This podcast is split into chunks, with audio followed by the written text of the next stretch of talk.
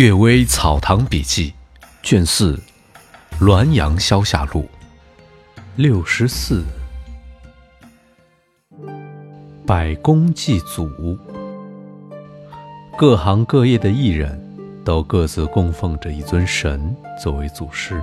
妓女奉祀管仲，是因为他建议齐桓公设淫乐场所三百处女驴。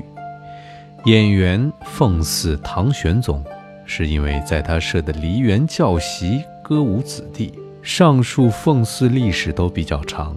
官府小吏奉祀萧何、曹参，木工奉祀鲁班，这些都是有根据、有道理的。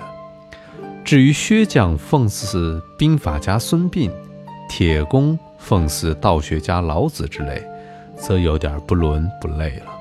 长班这个人，奉祀的人叫中三郎。奉祀时在夜里关着门，神秘莫测，不知祭祀的是什么神。曲阜的严介子说，中三郎大概是中山狼的同音。先父姚安公说，这个看法不一定对，也不一定不对。尹淑烟说，穿着附会。曲解原意，本来不是没有一点益处。富达夫有礼。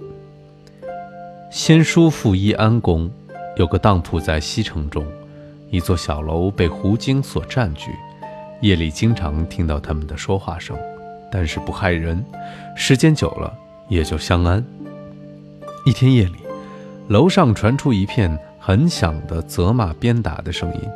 大家前往倾听，忽然听到有人忍痛高呼道：“楼下的诸位都应当明理，世上哪有妻子打丈夫的？”恰巧其中一人刚被妻子打了，脸上的爪痕还没有痊愈。众人轰然一笑说：“这固然是有的，不足为怪。”楼上这群狐精也轰然一笑，他们的争斗才解开了。听说这件事的人无不绝倒。易安说：“这狐狸精以一笑收敛威风怒火，还可以用善意来对待他。”让产徐四。田村的徐四是一位农夫，父亲死后，继母生了一个弟弟，极为凶暴不近人情。家中共有百多亩田地，分家时，弟弟以供养母亲为由，分取了十分之八。徐四委曲求全，没有进行争执。弟弟又选择好田占据，徐四也依了他。后来，弟弟把分得的田产当卖干净，又从徐四要田种，徐四就把自己的田地全都给了弟弟，自己租田耕种，而且心情感到很舒畅。